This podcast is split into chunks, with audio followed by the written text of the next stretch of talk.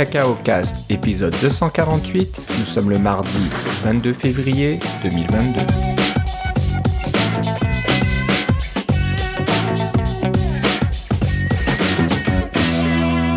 Bonjour et bienvenue à tous dans ce nouvel épisode de Cacao Cast. Comme d'habitude, Philippe Casgrain est avec moi. Comment ça va, Philippe? Ah, ça va très bien. Et toi, Philippe?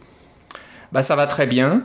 Euh, je te souhaite un, joyeux 22 février 2022. Oui, c'est ça, à 22h22, euh, euh, l'heure à laquelle on, enregistre.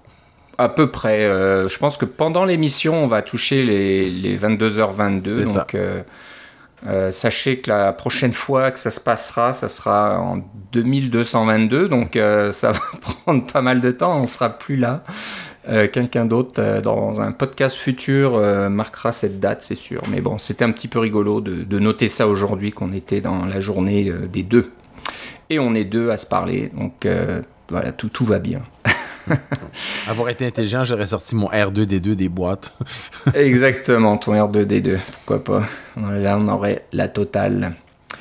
Euh, on va parler un petit peu de MacVM encore. Alors là, je pense qu'on a peut-être battu un record. Ça fait trois épisodes de suite qu'on parle de MacVM, donc euh, la solution euh, de virtualisation d'Apple, donc euh, original. C'est un framework qu'Apple fournit. je crois comprendre que Parallel, qui est une application de virtualisation un petit peu comme euh, VMware euh, utilise euh, ce framework pour faire des, machines virtuelles Mac. Donc ils, ne font pas ça eux-mêmes, ils utilisent des frameworks d'Apple et qui ont l'air de très bien marcher. Et on a un auditeur, Tim Sutton, qui nous a envoyé un petit tweet nous parlant de, bah, répondant déjà à une question qu'on se posait dans l'épisode précédent, je pense, ou, le premier, je sais pas lequel des deux.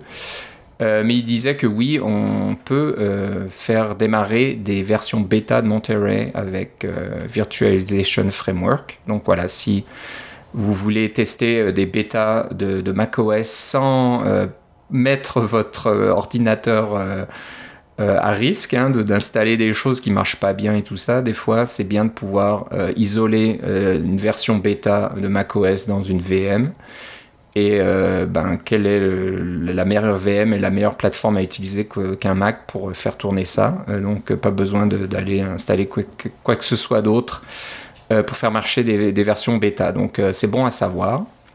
Et euh, bah, Tim aussi euh, nous a donné le lien de son blog qui parle euh, de ses observations de MacVM. Donc il a gratté un petit peu plus, il a regardé un peu à l'intérieur comment ça, fonctionne, quel genre de performance on a. Il a trouvé quelques petites choses intéressantes comme par exemple créer des VM par ligne de commande. Donc si vous voulez faire de l'intégration continue. C'est le, genre de, de, choses qui peut être intéressante, c'est de carrément installer euh, une VM de Mac, de faire tourner des choses dessus, puis de récupérer des résultats.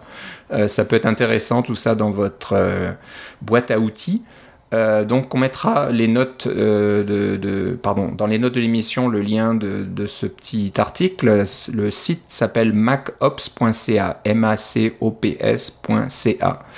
Et je crois, euh, Tim, si tu nous écoutes, euh, qu'il est, euh, que Tim est un spécialiste de, de, on appelle ça quoi, les IT Ops, les opérations côté ben, serveur. C'est DevOps, là, c'est.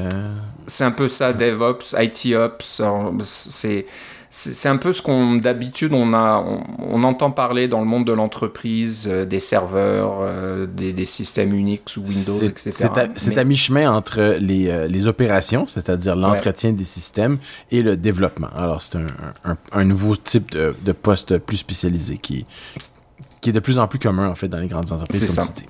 C'est ça. Donc le, le site je sais pas si c'est le site à Team, je pense que oui, mais voilà, il parle de, pas mal de choses comme ça, donc allez jeter un coup d'œil si ça vous intéresse. Mais surtout, euh, voilà, jetez un petit coup d'œil sur ses observations au sujet de MacVM euh, plus en détail.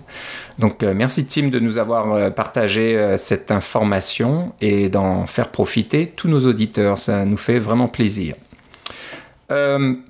Là, ensuite, euh, on va parler. Je, fais des choses un petit peu en direct pendant qu'on enregistre. On va bouger un petit peu l'ordre des, l'ordre des sujets. Euh, bon, après avoir parlé de, de MacVM, euh, Philippe, tu nous as, as trouvé une application en code source libre qui s'appelle Zavala, qui permet de gérer ses idées. Est-ce que tu peux nous en dire un petit peu plus? Oui, c'est ça. Alors, c'est un...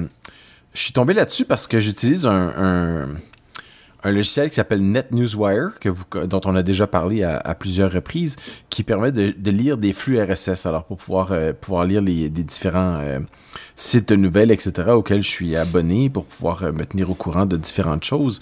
NetNewsWire est très pratique parce que maintenant, ils ont une synchronisation qui marche avec iCloud. Donc, j'ai NetNewsWire pour iOS, euh, qui est sur mon téléphone, sur mon iPad, et NetNewsWire pour macOS sur mon Mac. Et les, trois versions sont synchronisées. Alors, quand j'ai lu un article à, une des, des, places, il est synchronisé ailleurs. Et ça, j'ai même pas besoin de payer pour un système comme euh, FeedWrangler ou euh, FeedBin ou quelque chose comme ça, ou Feedly, qui, parce que c'est intégré avec... ils ont fait une version qui s'intègre avec iCloud, de laquelle je suis très satisfait très satisfait, pardon. Et il y a euh, un des développeurs de NetNewsWire, le développeur principal, c'est Brent Simmons. On en a parlé à quelques reprises de, lui aussi, de sa carrière de développeur et euh, comment il travaille pour le, le, groupe Omni maintenant et des choses comme ça, plus comme euh, dans l'évangélisme et, la, et le, les, les, relations développeurs et le marketing. Mais c'est quand même un développeur très accompli.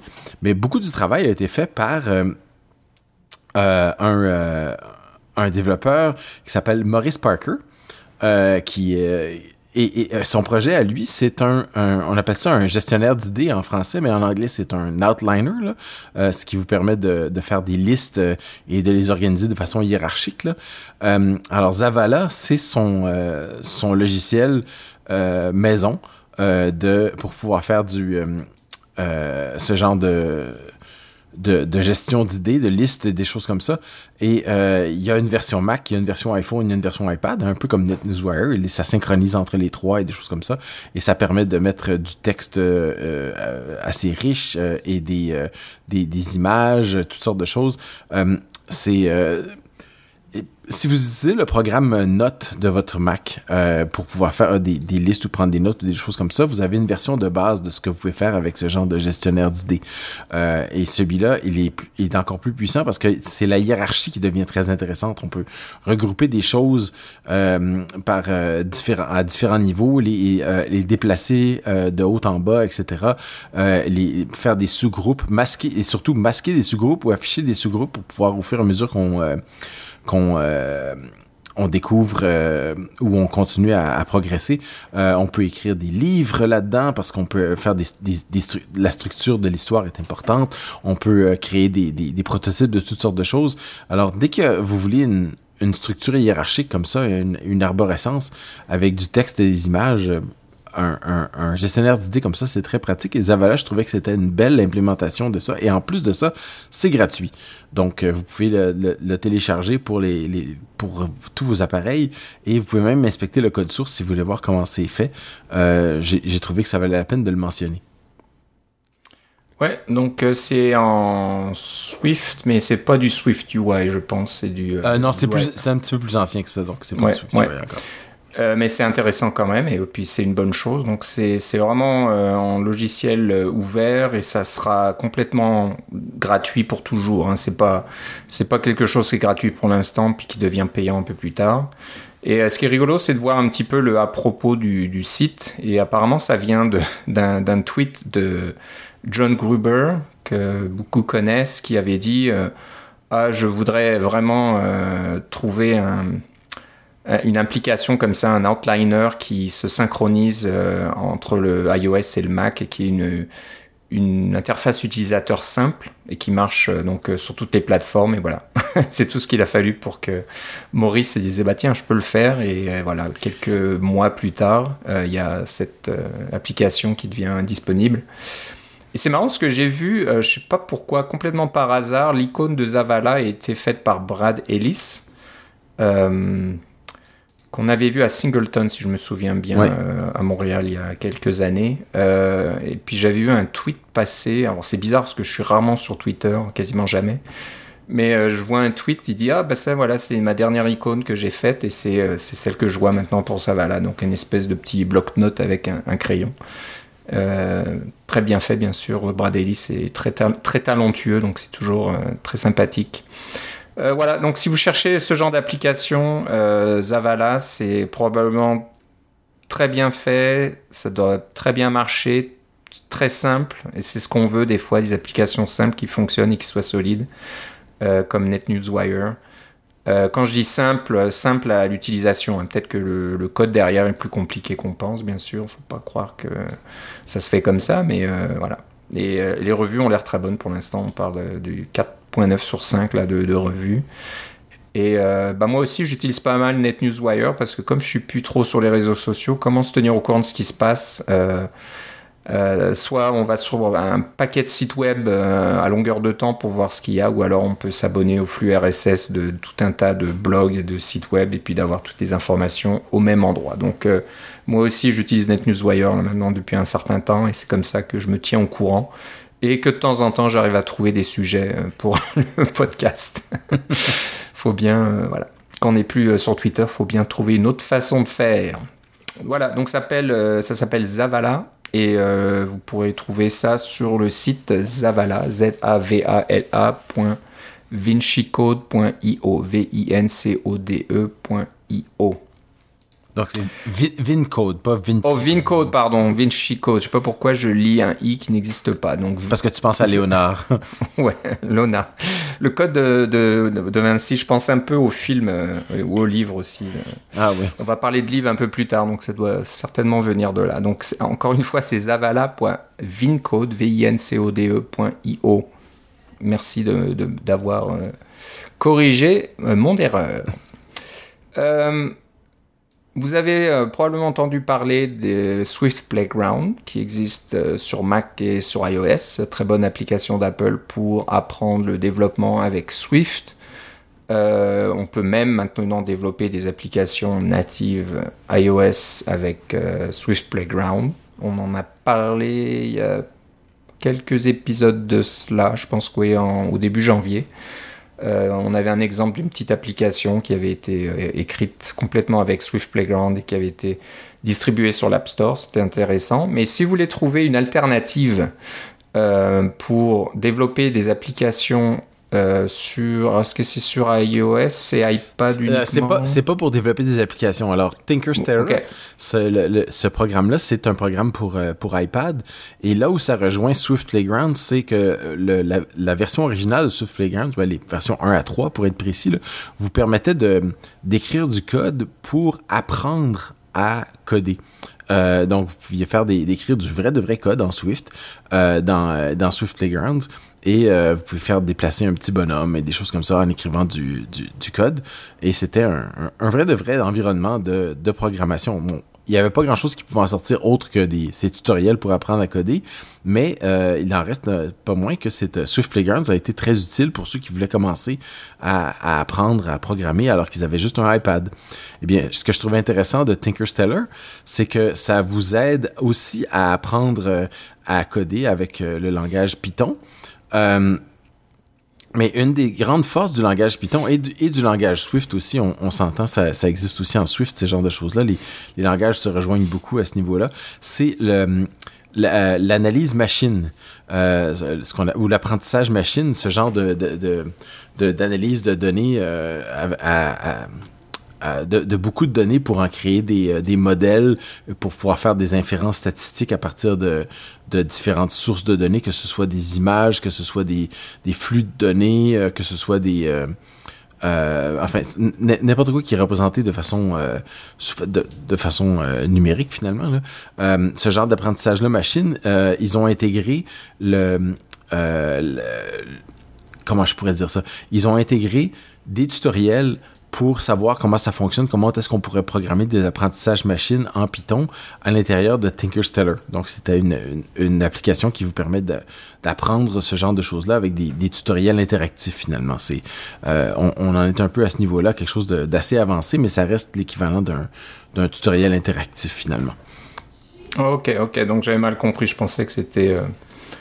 Euh, un genre de play, Swift Playground en, Python, mais ça va un peu plus loin. C'est la, même, la même chose que les Swift Playground, disons 1 à 3, mais on peut pas comme créer une application. Par contre, tout ce que vous allez apprendre avec, euh, avec Tinkerstellar, euh, que ce soit le langage Python ou que ce soit l'utilisation de Python dans l'apprentissage machine, c'est définitivement transférable dans... Euh, euh, le, disons le vrai monde là si vous avez euh, commencé à faire de l'analyse du euh, des données des, des, méga données puis des choses comme ça vous allez utiliser des outils tout à fait semblables et, les, les, choses sont sont transférables de l'un à l'autre. Ça c'est ce qui ce qui prétendent de leur tutoriel. Moi je l'ai pas fait encore. Je fais juste vous lire un peu la description puis j'y vais avec mon mon expérience de ce genre de choses là mais il est tout à fait vrai que Python est très utilisé dans les ces environnements là d'apprentissage machine et euh, d'avoir une première introduction sous forme d'un d'une application iPad, ça peut être une, bonne façon de s'initier à ce, monde nouveau qui est l'apprentissage machine et, le,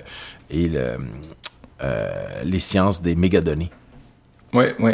Complètement d'accord avec toi. Hein. Python est très populaire dans, dans le monde de l'analyse de données. Il y a beaucoup de, de solutions euh, professionnelles qui euh, utilisent Python. Il y a aussi un autre langage qui s'appelle R, qui, fait pas mal de choses comme ça, mais euh, Python est populaire parce qu'il est très abordable. Pas besoin d'être un informaticien chevronné pour commencer à écrire du code en Python. Et il y a beaucoup de modules en Python pour vous aider à faire toutes sortes de choses. R, par contre, c'est plus un langage d'analyse statistique.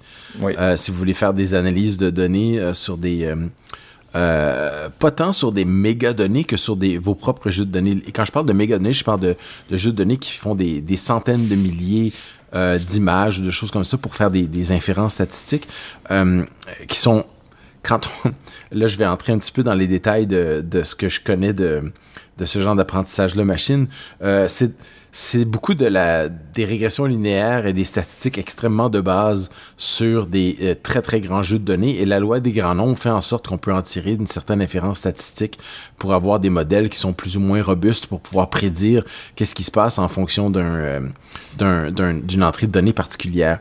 Euh, quand on utilise R ou son dérivé commercial, pardon, son ancêtre commercial S+, parce que c'est de là que ça vient, le nom R, c'est la version ça a été créé par des programmeurs de S+, qui ont décidé de faire une version gratuite qui s'appelait s'appellerait R et, en code source qui s'appelle R. Euh, et dans le monde dans le monde académique, R est très très utilisé.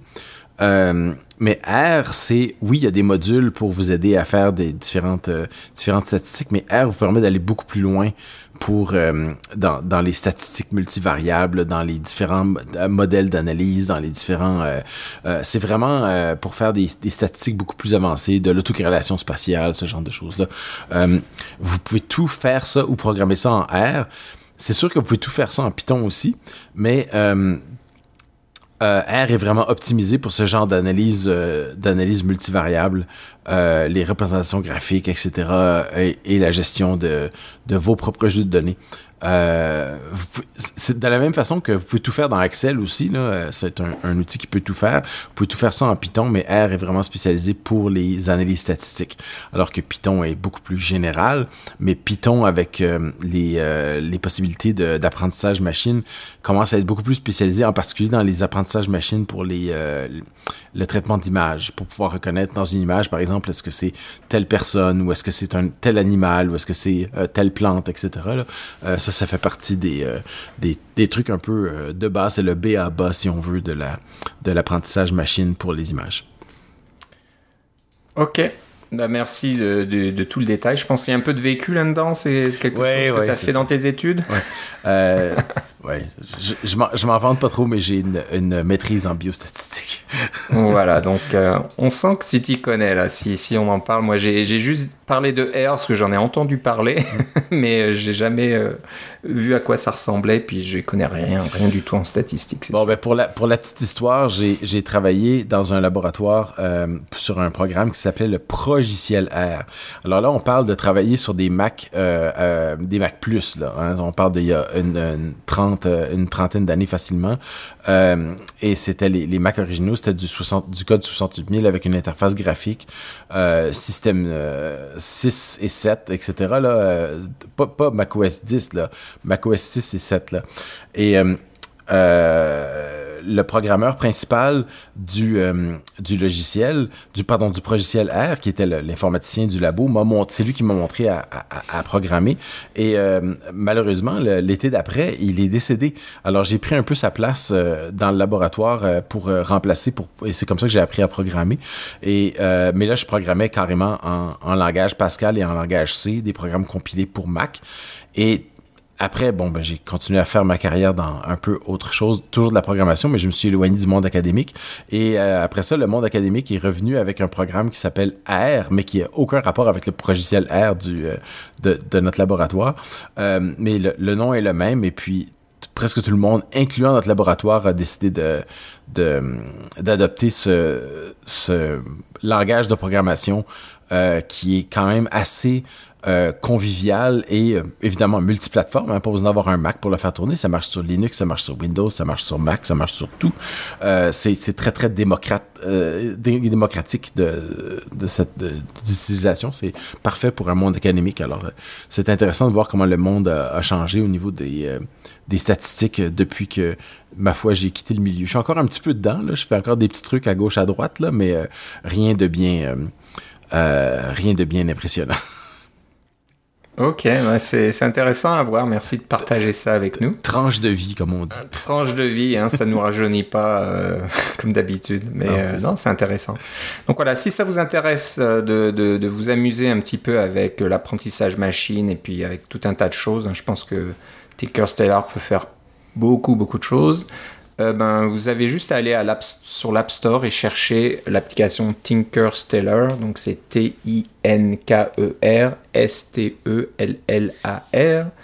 Je pense que, euh, je sais pas si ce sont des fans de Christopher Nolan ou pas et du film Interstellar, mais l'icône euh, nous montre un trou noir avec l'Event Horizon là et le disque d'accréditation d'accrétion. Oui, c'est ça. Je sais plus maintenant, euh, qui, qui, absorbe la lumière, donc c'est assez rigolo. Je, pense que tu as raison, ça doit être relié à ce, au, ça ce film. ça ressemble très, le, le, voilà, le nom est très proche. Donc voilà, euh, c'est sur l'App Store, donc euh, facile à trouver, pas de problème avec ça. moi, j'ai vu passer une petite chose assez marrante. Si vous êtes un petit peu nostalgique, donc pareil, hein, ça va pas nous rajeunir non plus. Euh, de jeux euh, qu'on jouait dans les années 90 et début 2000 peut-être, euh, mais pas plus que ça.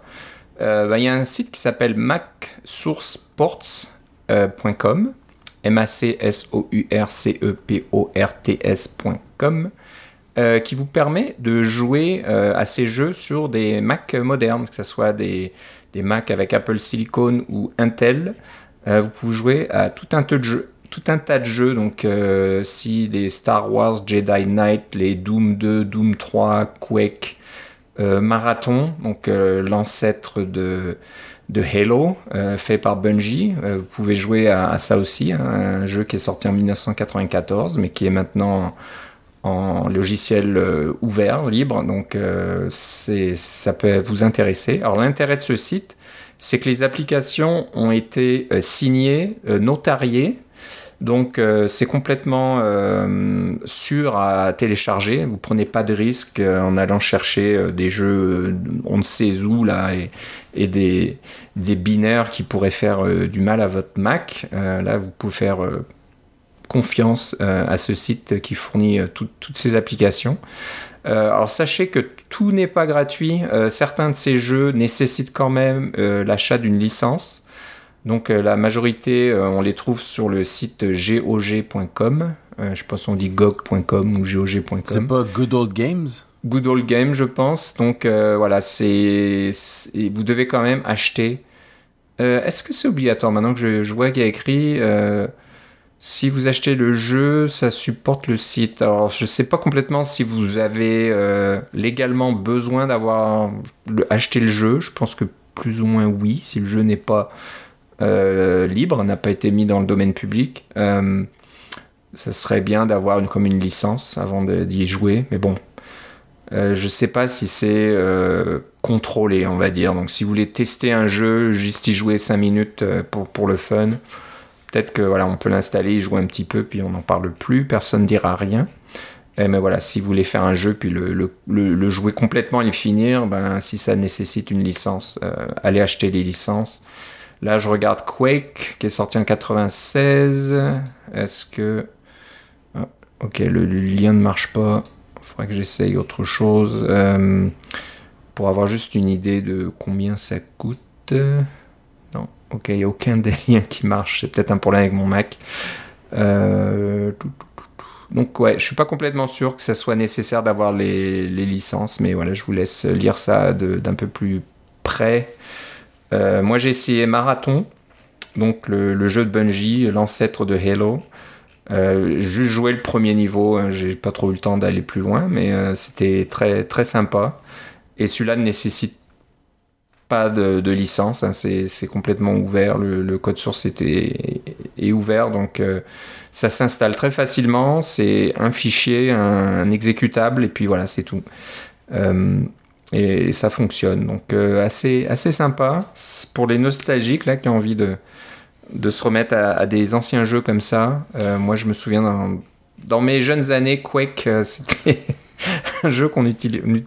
Ben. On jouait beaucoup à Quake euh, quand je travaillais déjà, même euh, dans, mes premières années. Là, on faisait souvent des LAN parties en fin de journée après le travail. On restait un petit peu plus longtemps au bureau et puis on profitait de nos PC puis d'un réseau local pour euh, jouer à, des parties assez enragées de, Quake et Quake 2. C'est des bons souvenirs tout ça. Moi, je te dirais que le premier sur la liste sur la, en, date d'aujourd'hui, celui qu'on voit, c'est Maelstrom, dont j'ai déjà parlé euh, pas plus tard qu'il a, au dernier épisode, quand je vous ai parlé de ma, mon expérience avec MacVM. Euh, MacVM, j'avais pu installer Rosetta dans, euh, dans MacVM et j'avais même pu faire marcher mon Maelstrom qui date de, de 2009. Là. Euh, et puis, mais j'avais jamais pu faire marcher Maelstrom sur, mon, Mac parce que je, ne veux, je ne voulais pas installer Rosetta sur mon propre Mac. C'est sûr que ça marcherait, mais je voulais pas installer Rosetta. Mais là, j'ai téléchargé euh, sur maxosports.com, j'ai téléchargé une version recompilée de Maelstrom. Euh, pendant que tu, euh, tu, tu, parlais. Et euh, ça fonctionne très bien. Ça fonctionne sans Rosetta. Et puis voilà, je peux me remettre à jouer à Maelstrom et remplacer ma vieille copie de 2009 qui était Intel 64 bits euh, par euh, une copie euh, Apple Silicon. Enfin, une copie qui a les deux dedans. donc, c'était vraiment, c'est vraiment bien pour ça. Voilà, donc une bonne petite trouvaille, assez sympa. Le, site existe probablement depuis un certain temps. Moi, je l'ai juste vu passer dernièrement. Je regarde s'il y a une date. Ah, je sais pas, peut-être que ça, ça, a démarré en 2021, c'est possible, mais je suis pas complètement sûr. Euh, bah, il y a certainement du travail de, longue haleine derrière. Hein. C'est pas des choses qui sont sorties comme ça euh, du jour au lendemain. Mais euh, maintenant, c'est sous un même toit. Et puis voilà, c'est ça a été un peu nettoyé, c'est compilé, signé, notarié. Donc c'est voilà, on peut faire complète, complète confiance et voilà jouer à des, des jeux un petit peu anciens. Euh, mais qui n'ont pas perdu vraiment leur, euh, intérêt. Hein. On, a en général de bons souvenirs euh, associés à ces jeux-là, donc c'est toujours sympa d'y jouer à nouveau, comme tu disais Philippe, avec des, des jeux d'il y a une vingtaine d'années, là, facilement, voire plus. Oui, moi je regarde Bugdom, que, auquel mes enfants ont joué énormément parce que ça venait avec tous les Macs dans à la fin des années 90 quand on achetait les nouveaux les nouveaux iMac au début des années 2000 moi j'avais acheté un iMac euh, tu sais, ceux qui étaient en forme de, de bulle un peu, qui avaient des, des, écrans de toutes les couleurs. Là. Euh, j'avais un bleu, il y avait aussi le jaune, il y avait le Flower Power, etc. Là. Euh, le dalmatien, tout ça. Là. Bon, ben, moi, j'avais, j'avais le bleu ordinaire, le, le bleuet. Et Bogdom venait avec et on, mes enfants ont joué énormément avec ça. voilà, ben, si ça les intéresse, ils vont pouvoir s'y remettre. Ouais. non, c'est sympathique. Moi, j'aime bien, j'aime bien ça. Puis, alors, ce qui est marrant, c'est que je sais pas comment ils sont débrouillés, mais les performances, on pourrait croire que ça va tout va aller plus vite ou va être plus réactif, et pas nécessairement. Quand j'ai essayé euh, marathon, il y, a toujours un, petit délai là quand quand on clique sur des choses où on sent que le la, vitesse originale du jeu a été conservée. Voilà, on n'a pas dit, oh, allez, maintenant qu'on a une plateforme euh, moderne, tout va être super rapide, super fluide, etc. et instantané. Euh, voilà, j'imagine que le, côté, l'exécution du code doit être euh, doit suivre une certaine fréquence là et ça n'a pas, pas vraiment été changé même sur les plateformes d'aujourd'hui. Mais voilà, donc c'est sympa. Allez jeter un coup d'œil sur macsourceports.com et voilà, vous trouverez tout un tas de jeux comme ça qui vont occuper vos soirées. Donc faites attention, c'est pas autre chose à faire. Euh, on va parler d'un autre jeu euh, qui est un petit peu euh, dans l'air du temps. tout le monde entend parler du jeu World, Worldle. qui fait fureur en Amérique du Nord. Je ne sais pas trop en Europe si on en parle autant. Il y a une version française qui s'appelle Le Mot, je crois. Oui, c'est ça. donc si, si quelqu'un voilà, dans la communauté francophone ou dans le monde francophone, c'est euh, c'est dit que ce serait bien de faire une version française, c'est qu'il y a un intérêt puis qu'on en, entend parler. Donc euh, voilà, pour ceux qui... Ouais, la, version, le mot, j'y joue tous les jours parce que c'est un mot par jour. Hein? Et puis la version originale de World ben, comme beaucoup de personnes, euh, je, joue pas mal tous les jours. Et puis j'avais réussi 36 d'un coup, puis là, il y a un, y a un, mot qui m'a eu. mais World a été acheté par le New York Times pour... on parle de... dans les 7 chiffres quand même. Alors, c'est quand même pas mal pour un petit jeu en JavaScript qui était euh, bien fait. Là. Et on en a parlé au dernier Cocoheads. Il y a des gens qui ont euh, juste téléchargé le jeu et tout est, tout est inclus dans le jeu. C'est une page web, mais tout est inclus dans le jeu. Le JavaScript au complet, le dictionnaire, tout est là. Euh, donc, vous pouvez, une fois que vous l'avez installé sur votre écran d'accueil de votre téléphone, euh, le, tout, est, tout est sur place. Vous pouvez mettre votre téléphone en mode avion et il va continuer à fonctionner euh, ad vitam aeternam. C'est vraiment très bien ce petit jeu-là. Maintenant, je sais pas ce qui se passe depuis l'acquisition par le New York Times, mais je pense que pour le moment, ça n'a pas vraiment été beaucoup changé. Mais là, j'en ai trouvé une, une, variation sur ce thème-là euh, que je trouvais quand même assez intéressante, parce que, entre autres parce qu'elle était en français. Euh, mais c'est Worldle. Alors, qu'est-ce que tu en penses de celle-là? Ouais, donc euh, déjà, euh, les gens vont se dire, ben, c'est le même, c'est Wordle. Mais il faut écouter la prononciation euh, attentivement, c'est World, Wordle. donc c'est c'est quelque chose qui est un peu plus euh, basé sur la géographie. Donc au lieu d'essayer de deviner un mot, on essaye de deviner un pays en voyant euh, la, carte du pays. Euh, donc voilà, j'ai joué la première fois aujourd'hui en préparant l'émission et puis bien sûr ça m'a pris quatre tentatives parce que j'avais du mal à reconnaître la carte. mais bon. un peu en procédant par élimination, euh, j'ai pu tomber sur la bonne solution. Mais euh, ouais, c'est intéressant, ça, ça, change un petit peu de juste deviner des mots. Euh, il y a une autre, une autre, je me rappelle même plus comment ça s'appelle. Il y en a une autre, c'est pour deviner des, petites équations simples mathématiques. Donc, je sais hmm. pas si tu l'as vu celui-là. Non. J'y ai joué un petit peu. Donc là, c'est peut-être une dizaines de caractères et on peut juste avoir des chiffres, des plus, moins, fois divisé, puis un signe égal. Donc euh, on essaye de deviner quelle est la petite équation et puis on a un, peu plus de, tentatives que 6, je pense qu'on a peut-être une dizaine de tentatives pour euh, trouver. Euh, mais c'est marrant parce que on, tombe assez rapidement quand même sur la bonne solution en utilisant un petit peu de logique. Alors le jeu s'appelle Nerdle, N-E-R-D-L-E. Donc pour ceux qui préfèrent les maths plutôt que la géographie ou euh, les, la, littérature, on va dire, de, connaître des mots. Euh, vous avez euh, une option aussi à ce niveau-là. Tous ces trucs-là qui finissent par RDLE, en fait, c'est ça qui est drôle parce que le, développeur original du jeu Wordle, il s'appelle Josh Wardle. W-A-R-D-L-E. Donc le, le, RDLE de son nom est devenu un. c'est comme le i dans iMac et iPod et iPhone, etc. Ouais, ouais. Donc voilà, c'est marrant euh, le jeu que tu as trouvé, donc World, Worldle. Euh, voilà, on voit une carte euh, d'un pays, un peu le, le, contour du, du, pays, bien sûr. Et voilà, à vous de deviner. Et puis les indices qu'on vous donne, c'est quelle est la distance du pays que vous avez de, essayé de deviner par rapport à la solution. Donc voilà. et on parle du centre, centre, je pense que c'est le centre géographique du pays. Euh, par rapport au centre géographique de l'autre pays. Alors, si vous avez le pays qui est juste à côté, par exemple, je sais pas moi, si vous avez, euh, si le dessin c'était la euh, la Turquie et puis que vous aviez marqué la Grèce, eh bien, la distance serait pas de 0 km parce que techniquement, il y a 0 km entre la Turquie et la Grèce, ils sont, ils sont contigus. Mais là, ça serait comme, je sais pas moi, 500 km parce que c'est la différence entre les deux centres de, des deux pays. Ouais, c'est ça. Et puis ça, donc ça donne la distance et puis ça donne aussi la direction. Donc si votre si vous avez donné donc la Turquie, ça vous dira que la Grèce c'est à gauche. Ouais, c'est ça. Plus euh, vers l'est, euh, vers l'ouest. C'est ça. Pardon, vers l'ouest, euh, disons 500 km. Ouais. Donc voilà, ça vous donne quand même à chaque fois un petit indice euh, euh, quand vous, vous devinez un, un- un pays. Puis voilà, plus, plus vous vous rapprochez, plus euh, vous allez avoir de chances de trouver la solution. Donc c'est pas exactement, on va dire, le même style. C'est légèrement différent, moi je trouve. Ça, ça donne des indices, mais c'est pas euh, ah c'est vert donc euh, je connais la lettre ou alors euh, dans mon Ouais. petit jeu Nerdle c'est vert donc je connais le chiffre ou la l'opération euh, que, que j'ai elle est, est à la bonne place. Là ça va pas vraiment vous dire quelque chose est à la bonne place, ça va juste vous dire eh, vous vous rapprochez, la distance euh, se réduit et puis euh, je vous aide en vous donnant euh, la direction. Donc ouais, c'est intéressant. Donc une bonne petite trouvaille. Encore une fois, si vous en avez marre des mots ou des chiffres, vous pouvez. Et, que vous aimez la géographie. Et c'est ça. Donc t'as trouvé en première fois, parce que alors là, moi, le...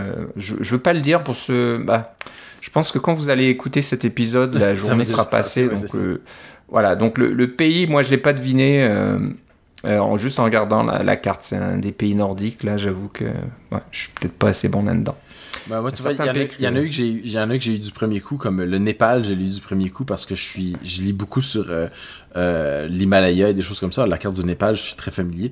La Nouvelle-Zélande, c'était très très facile. Ouais, il y a, il y a certains Il y a pays certains comme ça. Là. Mais tu sais, des, des pays dans le, le, le, le- sur le, le continent africain ou des ça c'est moins évident là. tu sais. Ouais, ouais. Euh, Il y, en- il y en a qui sont faciles, là, comme l'Érythrée, le Soudan, l'Égypte, etc. euh, euh, le, le- Maroc, euh, le Togo, etc. Ça, c'est facile. Mais après ça, la République centrafricaine versus le, le je sais pas moi, le Congo, euh, c'est... C'est pas Mali, ouais, il y a pas mal de- Il y a des pays qui ont des formes assez semblables, Ouais, mais puis comme de- comme il y a aucune échelle, c'est juste c'est littéralement juste la forme du pays. Ça peut être une micronation comme ça peut être un- l'Australie là, tu sais. C'est Et Est-ce qu'il y aurait des États comme les États américains c'est seulement des pays. C'est des pays ou des, euh, des territoires. Un pays ou territoire, apparemment. euh, quand... Hmm. Donc, le territoire. Bah non. Ah oui, mais euh, territoire, ben, dans le sens, il y avait la Guyane française, des choses comme ça. là. Ouais, ça doit être ce genre-là alors. Ouais. Ok, donc euh, si vous allez sur le site euh, worldle.teteuf.fr, donc je vais l'épeler là parce que c'est pas évident. Donc c'est W-O-R-L-D-L-E.T-E-U-T-E-U-F.fr. Alors, est-ce qu'on a le nom du développeur? J'aimerais bien. Il s'appelle Toteuf. Donc euh, voilà, Toteuf, s'il nous écoute, ben voilà, merci d'avoir fait ce petit jeu. Et puis c'est bien sympathique. Ouais, j'ai pas le. On, on voit son chat euh, en gros plan et puis un peu le développeur derrière là, mais voilà. mais très bonne trouvaille, c'est vraiment euh, très sympathique. Euh, c'est une bonne, comment dire, une bonne variation du concept Wordle qui, qui change un petit peu des autres. Bah, on va finir par quelque chose d'un peu plus original. Je pense qu'on l'a jamais fait, ça. De, c'est quoi de, de faire une petite, une petite revue euh, littéraire. Ouais. Est-ce que, je dis ça? Donc, euh, tu as lu un livre, je pense, récemment qui, qui t'a bien plu. Moi, je t'avoue que je l'ai lu aussi euh, quand il est sorti, si je dis pas de bêtises, parce que j'aime bien, j'aime bien le- l'auteur. Donc, euh, comme beaucoup de monde, vous l'avez découvert avec le livre Le Martien, et je pense que c'est pas le livre qui vous a fait découvrir cet auteur, c'est plutôt le film. Euh, donc le fameux film Le Martien euh, qui a été très populaire. je vais faire Euh, mon snobinaire. Moi, j'ai lu le livre avant de voir le film. ah bah bravo, bravo. Mais bon, je pense que voilà, t'es pas, t'es pas dans la majorité. Euh, Non, non, moi, je, moi, je sais plus si j'ai vu le, lequel j'ai regardé. Je me souviens plus. Un des trucs que j'adore le plus dans le, dans le livre par rapport au film, c'est que dans le livre, à la fin du film, je- je- ouais, le, le film est sorti en quoi? 2019 là, alors je peux je peux vous en parler. Euh, pour pour sa dernière euh, dernière sortie dans l'espace pour pouvoir essayer de rejoindre l'autre vaisseau, il dit je pourrais percer un trou dans mon scaphandre, dans la main de mon scaphandre et puis m'utiliser la, la pression de l'air qui sort pour pouvoir euh, me diriger un peu comme euh, comme Iron Man dans les super héros. Et puis dans le livre, il dit je pourrais faire ça, mais je, je serais hors de contrôle, totalement, totalement, je me rendrai jamais à ma cible parce que c'est beaucoup plus compliqué que de naviguer quand le vecteur de, de poussée n'est pas centré sur le centre de gravité, ce qui est tout à fait vrai quand c'est sur ton bras, sur ta main, tu sais. Et puis, il, explique pourquoi ça marcherait jamais. Et puis, dans le film, il dit, euh, je vais faire ça et ça marche. ouais, ouais, ouais. Il y, avait, voilà. C'est un peu Hollywood, hein, pour qu'il y ait plus de de suspense et d'action, on change les choses. Il y avait, il y avait beaucoup de choses qui n'étaient pas... Euh, bah, beaucoup. Je me souviens qu'il y en avait certaines. Il montrait euh, cette tempête au tout début. Ouais comme s'il y avait des vents très violents. Mais ça, ça, euh, ça l'auteur l'a bien dit au début. Il a dit lui-même Je savais que des tempêtes comme ça, ça se pouvait pas sur Mars. Un, ouragan sur Mars, ça fait à peine bouger une feuille de papier sur la Terre. Là. C'est pas la densité de l'air est, juste pas là. Alors, c'est clair que c'était ça, il avait pris une, grosse, grosse liberté avec ça. Mais le reste, euh, la science se tenait quand même. Puis des choses comme ça. c'était pas mal. Très intéressant. C'est ça, que j'avais, j'avais trouvé bien. Mais j'avais trouvé le contraste entre le livre et le film assez intéressant. Le film est très bien fait quand même, on s'entend. là. C'est. Euh, euh, c'est sûr que les deux prennent un peu, quelques libertés avec la science, mais et le livre est plus proche parce qu'ils ont plus de temps pour expliquer les choses. Euh, Andy Weir a plus de temps pour expliquer les choses dans son, euh, dans son livre. Mais bref, tout ça pour dire qu'il a par la suite a fait un deuxième roman qui s'appelle Artemis, qui est un espèce de, comme tu, disais, un, polar, mais qui se passe sur la Lune. Artemis étant la base lunaire j'ai trouvé que son deuxième roman, personnellement, il m'a beaucoup moins plu. Euh, alors que le premier, il y avait une, il avait une, plume intéressante, une histoire intéressante, un protagoniste intéressant. Euh, et puis, je sais pas pourquoi le deuxième, ça a pas accroché. Peut-être parce qu'il essayait un nouveau genre, plus un, un, meurtre mystère ou un, roman policier ou quelque chose comme ça. Peut-être qu'il y a de la misère avec ses protagonistes féminins. C'est qui, c'est quand il quand il écrit des femmes, c'est toujours un petit peu euh, un petit peu plus stéréotypé, je trouve, que, que ces, ces, hommes qui sont, des, qui sont un peu plus complexes, mais c'est pas c'est pas vraiment de sa faute. On, écrit souvent beaucoup ce qu'on connaît, puis quand on est un homme, on connaît plus les hommes que les femmes généralement. Donc euh, ça se euh, c'est pas vraiment euh, ça m'affecte un peu moins, mais j'ai trouvé que ces, euh, personnages féminins étaient un petit peu moins forts. Puis il y avait son personnage féminin, c'était deux personnages féminins principaux dans Artemis, et puis il y avait, vraiment un petit peu plus de misère dans son, histoire. Mais par, là, j'ai vu un, tweet euh, de mon amie Krista Morgan qui a dit qu'elle avait beaucoup aimé le, son dernier livre qui s'appelait Le Projet Dernière Chance, euh, qui est Project Hail Mary en anglais. Euh, et mon épouse me l'a acheté euh, pour Noël, donc pendant les vacances de Noël, et elle l'a acheté en français, comme ça elle peut le lire aussi. Euh, donc moi, ce dont je vous parle, c'est de la version française, de, la traduction française du, roman. Que ma foi, j'ai trouvé que la traduction était très bonne. Alors j'ai pas lu l'original en anglais, mais j'ai trouvé que la version française se, lisait très bien. les choix de mots et les il y a une certaine légèreté quand même parce qu'on s'entend que c'est du divertissement, c'est pas de la science, euh, de la science-fiction euh, pure et dure avec de la construction de monde à n'en plus finir et des choses comme ça là, à la, je sais pas moi, Dune ou Fondation, des choses comme ça là, c'est pas le même genre de de il y, a beaucoup plus d'humour que dans ces, ces genres de choses là et je trouve que c'est vraiment très bien rendu dans les dans la version française. J'ai beaucoup aimé. Et toi qu'est-ce que tu en as pensé de ce roman là euh, bah, j'ai bien aimé aussi, c'est un, livre qui se lit très facilement. On a envie de savoir ce qui se passe euh, euh, d'un chapitre à l'autre, on va dire. j'ai trouvé quand même un petit peu tiré par les cheveux. Là, je ne veux pas trop donner de détails parce que malheureusement, si, on dit un petit peu trop de quoi ça parle, on va donner trop, trop, trop de. Je sais pas, on va, on va gâcher un petit peu la surprise, parce qu'il se passe des choses euh, pas banales du tout euh, dans cette affaire-là. Et puis. Mais, ce que j'aime bien, c'est que ça a quand même un lien avec le, premier, donc euh, Seul sur Mars.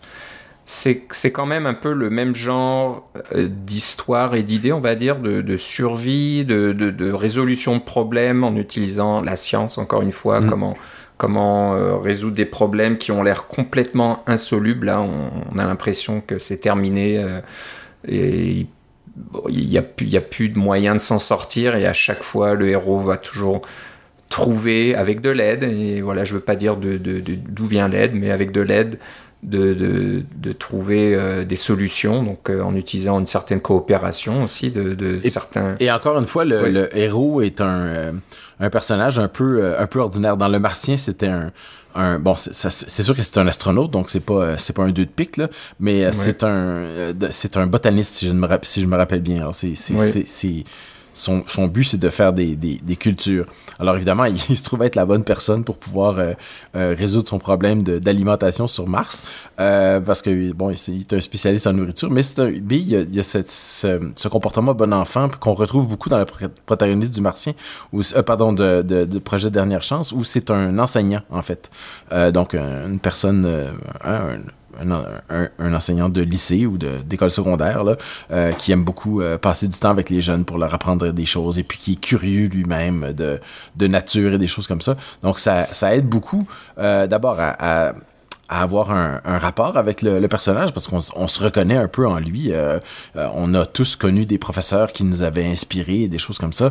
Euh, mais aussi, euh, on, on, on, voit quelles sont ses, ses limites et ses, ses, difficultés et ses, comment est-ce qu'il résout ses problèmes, quel est son processus de pensée. J'ai trouvé que c'était vraiment... c'était bien écrit pour ça. Puis je pense que c'est ça sa force à Andy Weir. Le, le, le, le défaut, c'est que ça devient un peu... C'est sa force et sa faiblesse aussi parce que c'est ce genre de... À date, c'est ce genre d'histoire histoire-là qu'il écrit bien, mais combien de fois il va pouvoir écrire un peu la même histoire? C'est un peu ça. C'est ouais, un peu ouais. ça. Mais ceci dit, si vous avez aimé Le Martien, celui-là, euh, c'est euh, c'est sûr que c'est le même le même principe de base là la, la, personne qui est toute seule et qui doit s'utiliser euh, ses propres euh, ses, propres atouts ce qu'elle a sur place un peu comme MacGyver ou quelque chose comme ça la série américaine là euh, qui, qui fait n'importe quoi avec très peu. C'est le même c'est le même principe. Mais j'ai trouvé que l'histoire était suffisamment différente avec des des des surprises très différentes de, du martien et c'était quand même bien monté je ne vendrai pas aucune aucune mèche là mais non c'est ça c'est ça mais je, je, vous dirais que ça, ça vaut la peine et c'est comme tu dis ça se lisait vraiment très bien aussi Ouais, euh, non, on veut vraiment rien vous dire si on veut pas vous cacher la, la surprise. Je pense que c'est intéressant de voir ce qui va se passer. Ouais. Et, etc. Mais on veut pas dire, voilà, ça, ça va être telle chose à tel en, endroit. En plus, ça commence parce, parce qu'il a perdu la mémoire. Alors, comme il a perdu oui. la mémoire, il y a toute une série de chapitres qui sont des flashbacks qui expliquent oui. d'où ouais. il vient et pourquoi, euh, pourquoi il est là. Et euh, l'histoire est construite avec une série de, de flashbacks et j'ai trouvé que la structure était vraiment très bien. Ça m'a, euh, euh, ça marche pas toujours les bien les structures en flashback, mais là, je pense qu'il a, été bien monté euh, pour, à ce niveau-là pour vraiment avoir un bon. Euh comment je pourrais dire ça? Pour, pour avoir une bonne. ça tient le lecteur en haleine. On, on, oui. on, on, résout un problème, on a un flashback, on voit pourquoi, on passe à l'étape suivante. Il y a une gradation que j'ai trouvé vraiment bien.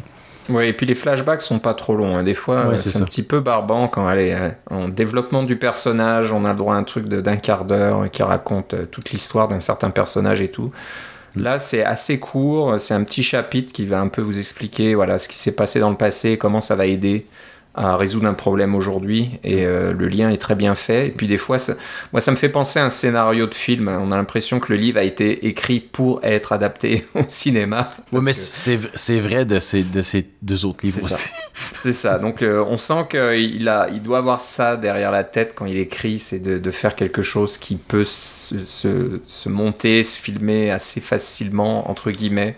Parce que là, euh, on, on, voit dans, dans, la page Wikipédia que les, les droits euh, d'adaptation cinématographique ont été achetés pour euh, ce livre. Mmh. Et quand on voit ce qui se passe de, dans le livre, ça va être assez intéressant, techniquement, au niveau des effets spéciaux.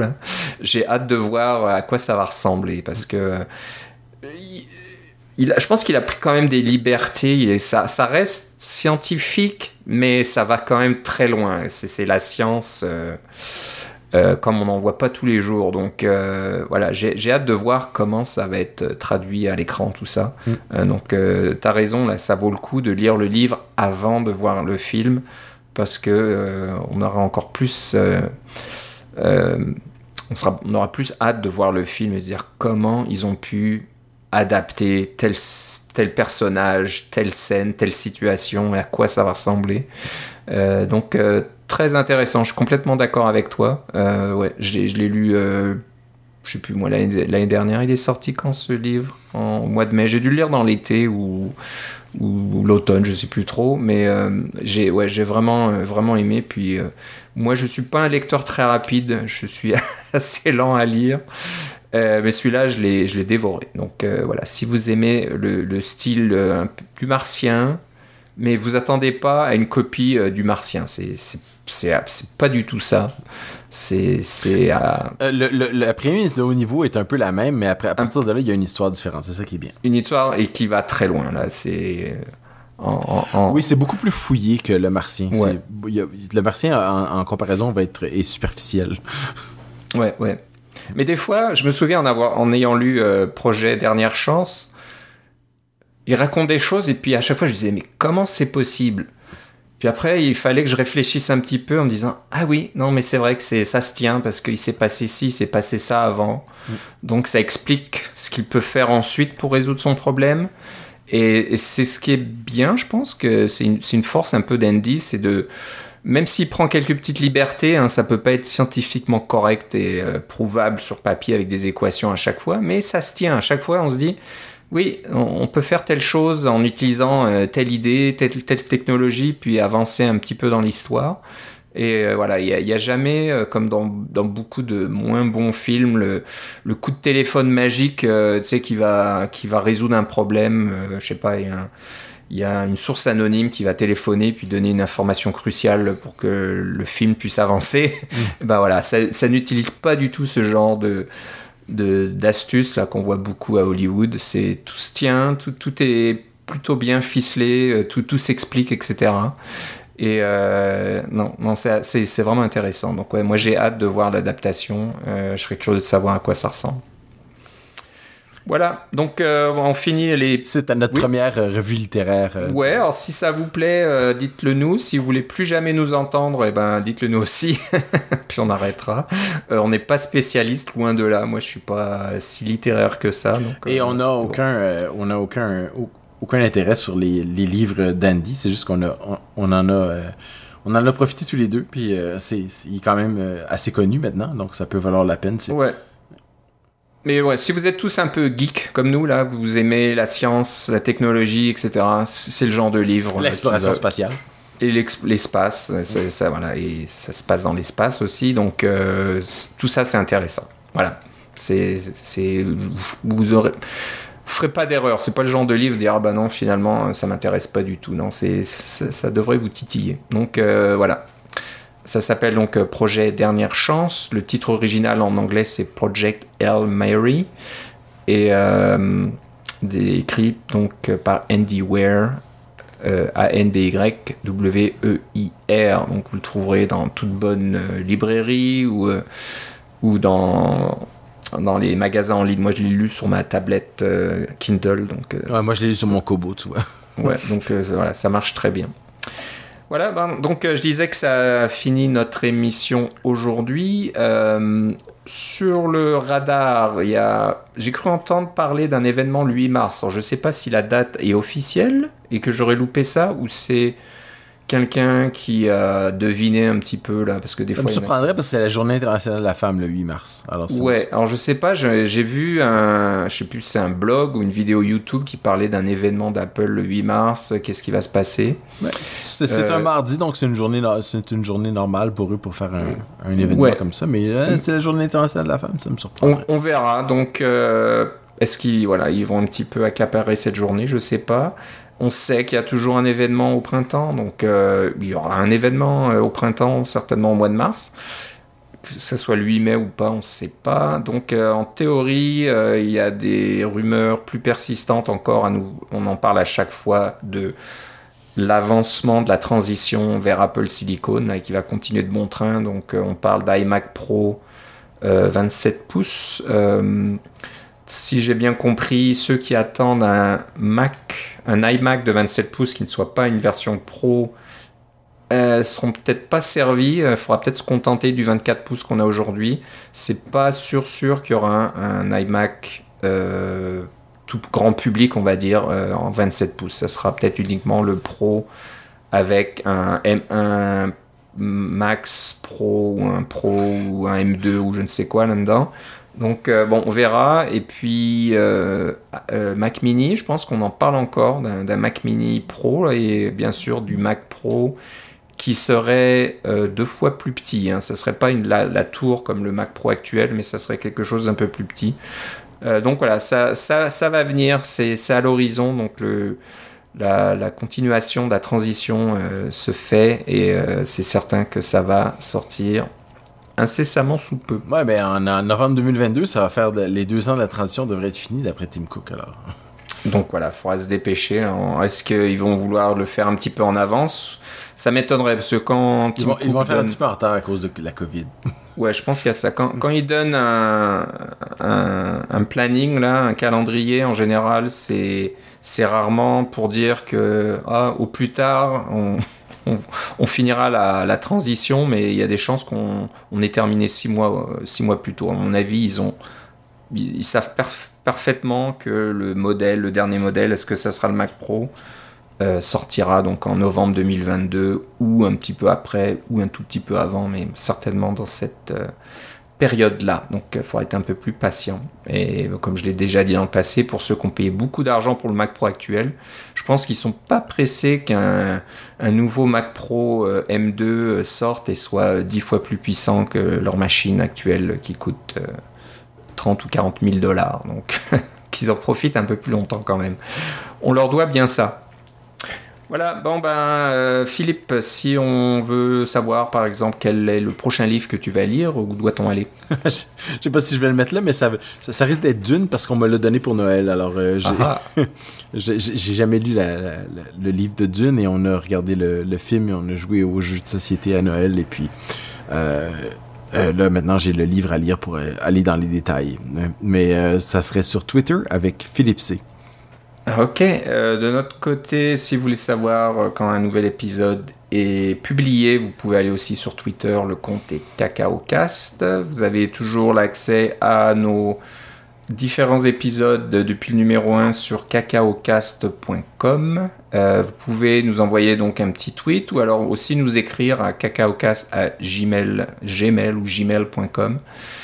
Euh, et puis voilà, nous donner, euh, je sais pas moi, vos impressions. S'il y a un autre livre qui vous intéresse, euh, que vous nous recommandez, ben, vous pouvez aussi nous en parler.